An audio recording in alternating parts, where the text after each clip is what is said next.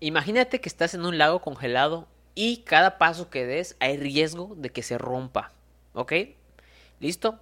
Esa es la idea de la zona de confort. Estamos en un área donde nosotros nos sentimos cómodos, donde nos sentimos tranquilos y sin ningún tipo de riesgo, pero esto también es peligroso. ¿Por qué? Porque si no hacemos ninguna actividad que nos rete personalmente, de alguna manera estamos parando o deteniendo ese aprendizaje. ¿Por qué? Porque nunca hacemos nada nuevo, nada que nos, nos permita crecer. Y ahí radica el aprendizaje. Cuando hacemos cosas diferentes, cuando hacemos cosas que no sabemos y cosas a las que le tenemos miedo. Como cuando estudias una carrera, lo primerito que aprendes son cosas nuevas, diferentes y tal vez que no comprendemos.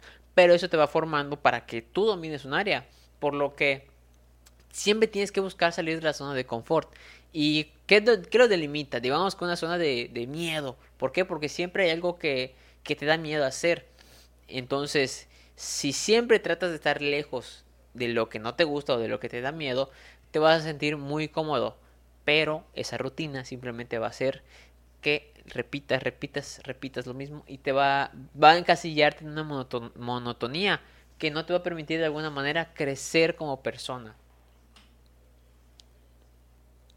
Y pasa algo muy, muy chistoso cuando tratamos de hacer cosas diferentes, cuando tratamos de salir de nuestra zona de confort. Y por ejemplo, bueno, este es un claro ejemplo de, saliendo de la zona de confort, ya que estoy haciendo algo diferente que no me gusta, que no me siento cómodo, pero sé que me va a ayudar, porque no me gusta hablar frente a una, cámara, no me gusta tal vez hablar, este, siento que hablo muy rápido, no me gusta mi tono de voz y yo me enfrento a mi miedo, me enfrento a algo que no me gusta. ¿Por qué? Porque sé que esta habilidad y este talento me va a ayudar en algunos momentos de mi vida profesional. Así que sé que es muy importante poder explicar un tema, ya sea a una persona o ya sea a 100 personas. Por eso yo estoy obligándome a la fuerza y creo que tú también deberías de, de obligarte de alguna manera a hacer algo que te dé miedo. Puede ser lo que sea. Bailar, contar chistes, salir en, en, TikToks, no sé eh, y creo que eso nos va a dar una visión nueva o diferente, una perspectiva diferente de, de lo que hacemos. Y hay un dicho muy chistoso, que, pero muy cierto, que dice, cuando intentamos algo nuevo, algo usualmente que no nos gusta, principalmente al inicio es incómodo, nos da miedo, nos da mucho nervio, pero conforme lo vamos repitiendo, ese miedo va disminuyendo. Y yo lo he sentido, por ejemplo, con mis primeros podcasts o mis primeros videos. Les juro que trataba de que todo sea perfecto. Hasta ahorita, a la fecha, trato de que sea lo mejor posible. Pero ya no me mato la cabeza tratando de que todo quede bonito, de que la iluminación. Yo trato de simplemente dar un mensaje, independientemente de los canales, de que cómo funcione. Pero poco a poco voy ganando experiencia. Es como un cirujano.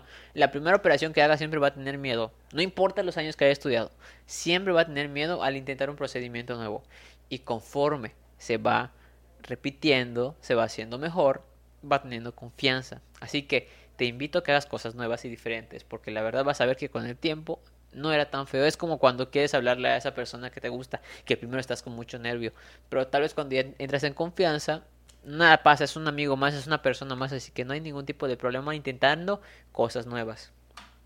Y te recuerdo que si quieres lograr cosas que nunca has logrado, tienes que ser una persona que nunca has sido. Hasta la próxima.